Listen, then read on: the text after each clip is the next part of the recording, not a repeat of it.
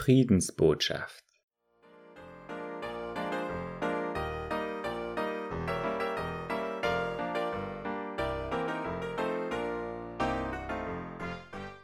Kalt war die Nacht. Stürmisch jagte der Wind die Wolken über die bereits abgeernteten Felder. Die Schafe drängten sich im Schutze der Dunkelheit aneinander, um sich gegenseitig zu wärmen. He da, seht ein diesen Jungspund, rief Gerson höhnisch den anderen Hirten zu. Er verkriecht sich bei den Schafen, um nicht zu frieren. Lass ihn doch, mischte sich Berl ein. Als wir damals begannen, die Schafe zu hüten und noch kein eigenes Fell besaßen, machten wir es genauso. Er kann wieder einmal keinen Spaß verstehen, lachte Gerson. Los, Benjamin, lauf dreimal ums Gatter und dir wird warm werden. Sonst schläfst du noch ein. Wir sind zum Wachen hier. Bei, bei dieser Kälte kommt schnell mal ein Wolf und dringt in die Herde ein. Missmutig wollte sich der Junge erheben, als sich plötzlich der Himmel massiv erhellte. Alle sahen wie gebannt nach oben. Was war das? Wo kam in dieser finsteren Nacht dieses grelle Licht her? Friede auf Erden und den Menschen ein Wohlgefallen, ertönte aus dem Lichte eine Stimme. Mit offenem Munde blieben die Schäfer in Schockhaltung stehen. Euch ist ein Kind geboren, setzte die Stimme aus dem Licht ihre Rede fort. Geht nach Bethlehem und seht, was dort geschehen ist. Gerson kam zuerst zu sich. Ich werde gehen und nachsehen, was dort geschehen ist. Ihr kommt auch mal alleine klar, entschied er. Da die anderen gewöhnt waren, seine Befehle auszuführen, wollten sie auch diesmal seiner Order Folge leisten.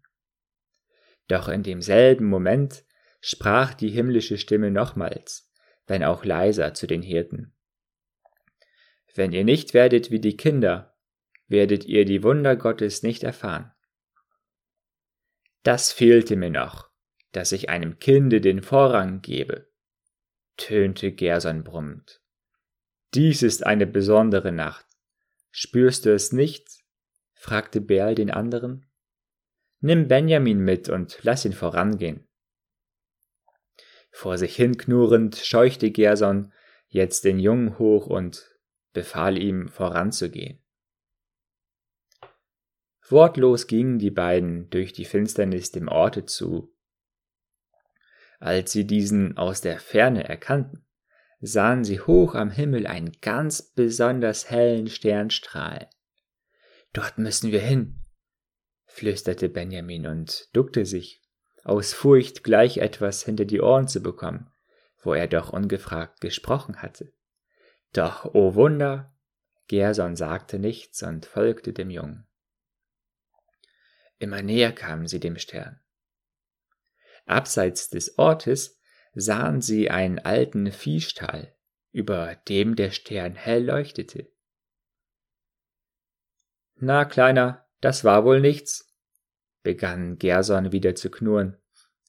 Doch Benjamin ging tapfer auf diesen Stall zu. Ach, wenn er dort nur eine Mütze Schlaf bekommen könnte, im Heu, dann wollte er schon zufrieden sein, dachte er bei sich. Als er behutsam die Stalltür einen Spalt öffnete, drang ihm angenehme Wärme entgegen, die Ochs und Esel ausströmten. Aber was war das? In der Futterkrippe lag ein Säugling. Mutter und Vater betrachteten voller Liebe dieses Kind. Die Mutter summte leise ein Wiegenlied, wie verwandelt ging Gerson auf die Eltern und dieses kleine Wesen zu, kniete sich nieder und betete das Kind an. Irgendetwas in ihm hatte ihm klargemacht, hier ist ein Wunder geschehen. Dieses Kind dort in der Krippe ist nicht irgendein Kind, nein, es ist Gottes Sohn. Dieser helle Schein dort auf dem Felde war Gottes Engel, der ihnen den Hirten die Botschaft brachte das kleine Schaf, das er auf den Schultern bei sich trug Um besser gewärmt zu sein, schenkte er jetzt dem Kind als Zeichen seiner Verehrung. Benjamin hatte keine Gaben, die er dem Kinde schenken konnte. Er stellte sich still neben die Krippe und streifte einmal mit seiner Hand die Füßchen des Säuglings. Da lächelte das Kind im Schlaf, als ob er sich bedanken wollte.